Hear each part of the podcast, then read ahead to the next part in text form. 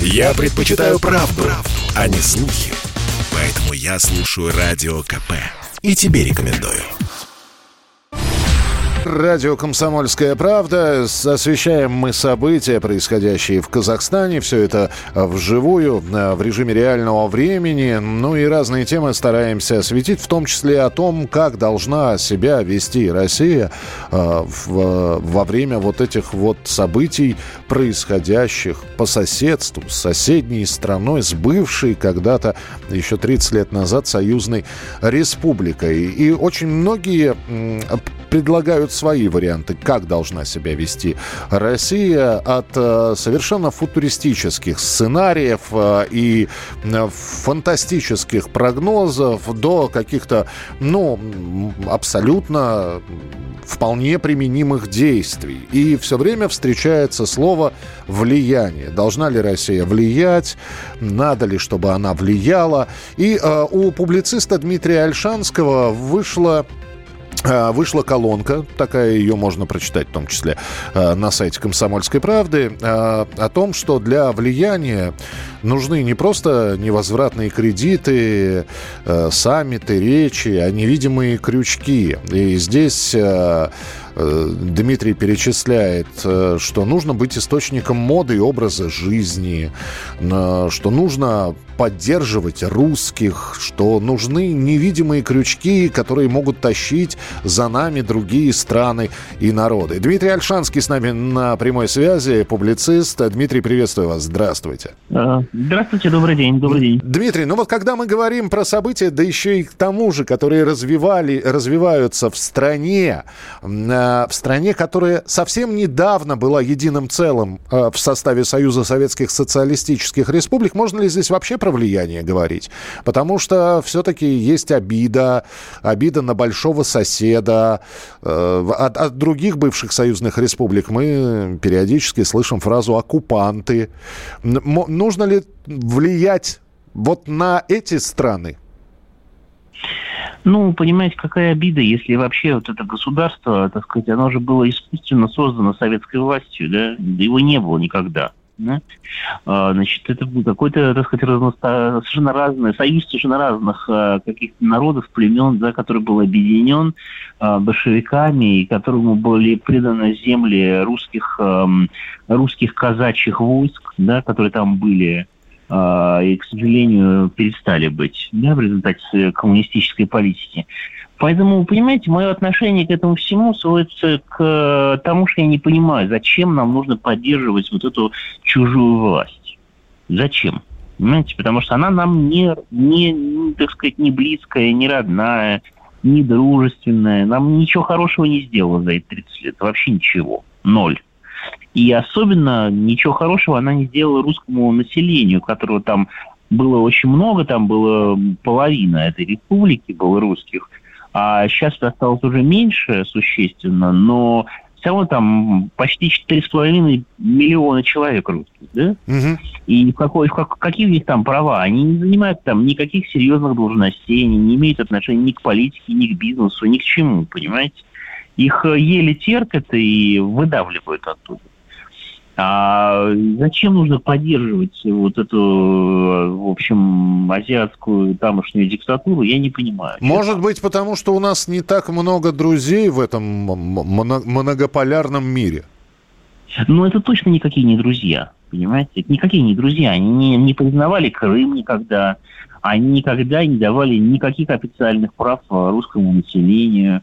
Они совершенно, понимаете, э, так сказать, э, ориентировались на, так сказать, на Запад, в основном на англичан. Э, в экономическом смысле у них там принадлежат в основном вот эти вот компании, которые ведут там добычу полезных ископаемых, сырья, ресурсов. Да? Это, как правило, это не наши компании, это британские компании, например, западные компании. То есть ну, мы ни в каком отношении не имеем к ним никакого касательства. Ну, а исключая семи с половиной тысячную э, сухопутную границу, а спокойствие на границе... А вот, понимаете, да, несомненно, но в том-то и дело, что, на мой взгляд, разумное, ну, правое, так и есть но просто разумная история была бы сначала поддержать то русское население, которое находится за этой границей, и которое было приписано большевиками в Казахстан, а потом, после того, как мы его поддержали, заняться созданием и укреплением этой границы что принесло бы нам рабочие места туда заодно, понимаете, большая стройка, охрана этой стройки. Это полезная вещь для страны. Это был бы хороший большой проект оборудовать южную границу России, там, юго-восточную, да, может быть, да, скажем так а не поддерживать в Астане каких-то деятелей, которые избавятся потом от нас с огромным удовольствием. А, на ваш взгляд, все-таки правильные действия. Ну, я понимаю, что сейчас э, я буду спрашивать, а, а вы будете, таки, получается, учить, но все-таки, вот если бы от вас зависело, вы бы что сделали? Ну, я бы дал возможность революционерам, э, так сказать, закончить с, с этой властью казах, казахской, чтобы они все там сделали, что они хотят мы ждали. И в тот момент, то есть, то есть, условно говоря, я бы хотел, чтобы это происходило так, как это происходило в 2014 году в другом месте, в, в марте.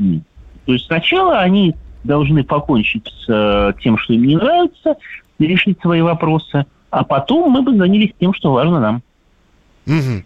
Ясно. Спасибо большое, Дмитрий. Э, спасибо за то, что поучаствовали в нашем эфире. Дмитрий Альшанский, его, э, собственно говоря, большую колонку о том, э, что нужно сделать, чтобы Россия стала страной влияния, в том числе и для ближайших соседей, можно э, прочитать либо в Фейсбуке у Дмитрия, либо на сайте «Комсомольской правды». И э, но вы услышали сейчас мнение публициста Альшанского, который считает, что не нужно, что э, не нужно себе друзей зарабатывать э, вот этими бессрочными кредитами, вот э, какой-то помощью, которая может быть лояльность, но никак не дружбу предоставляет России. С нами на прямой связи писатель, журналист Дмитрий Лекук. Дмитрий, здравствуйте. Добрый день, с Рождеством вас наступившим. Взаимно и вас также. Скажите, пожалуйста, а вы согласны, что, в общем-то, э, у нас очень странные друзья, и вот э, Дмитрий Альшанский считает, что такие друзья не зарабатываются кредитами, а, значит, саммитами, речами и прочим, прочим, прочим, а зарабатываются совершенно другим, но мы не можем пока быть источником моды, образа жизни, и пока не можем влиять ни на что, потому что таких стран вообще ограниченное количество, которые на что-либо влияют. Да нет, конечно, это, не, мягко говоря, не совсем так, просто это немножко ложное целеполагание. А, в э, политике, особенно в геополитике, с друзьями вообще как-то фигово обычно. А, есть такое понятие очень правильное. Вот мы, кстати, с Китаем по этому принципу выстраиваем отношения. Это называется соседи.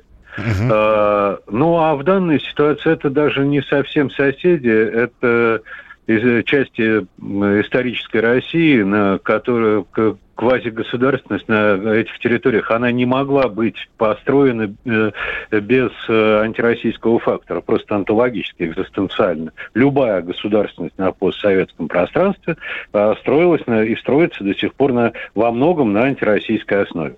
Увы. Потому что нужно, им нужно местным элитам, как правило, Мягко говоря, вот сейчас раскладочка не так давно была опубликована по моему любимому нефтегазовому комплексу Казахстана, и там сразу все понятно э, насчет э, элит, насчет того, откуда у них э, особняки и миллиардные счета в Лондоне. А, так вот, как правило, это да, они доят, эти элиты доят собственные территории экономически, а и собственные народы они, по сути, изначально антинародны, э, как в более мягкой форме, в более жесткой форме. Э, но отталкиваться им необходимо только от э, России, от Советского Союза, потому что, ну, по сути дела, они пытаются управлять частями исторической России по большому счету, потому что, ну, простите меня, никто, при всем уважении к Казахстану, я действительно очень хорошо отношусь. Это один из наиболее правильных режимов был... Э, и, вот поймите, квазигосударственность Казахстана, она могла быть э, вот в, только в таком виде. Она в другом не могла быть. Это великая степь, там по-другому не бывает. Поэтому понимая все их недостатки, ну вот они вот такие. Вариантов тут не, тут не так много. Либо вот такая квазигосударственность, либо, э, извините, в Россию, либо извечная степное резня все против всех. Это не это не, не высокая политика, это вот реальность, которая за окном, э, которая э, там веками так э, Понимаю, да. жили. Понимаю. Ну, Дмитрий, у нас буквально минутка, и все-таки вот после тех событий, которые сейчас еще даже не закончились в Казахстане, поменяется ли отношение к России, будут ли, будут ли изменения в, во взаимоотношениях двух стран?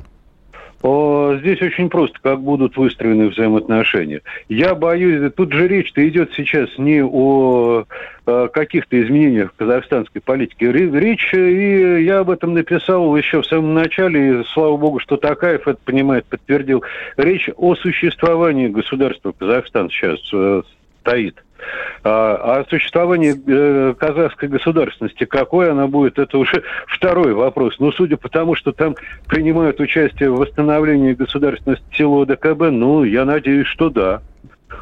Ну хорошо, последим за развитием событий. Спасибо большое. Дмитрий Лекух, писатель и журналист, был у нас в прямом эфире на радио «Комсомольская правда». А, следим за развитием событий. По всему Казахстану задержано 3811 человек, 26 ликвидировано, 26 ранено, это сообщает МВД Республики.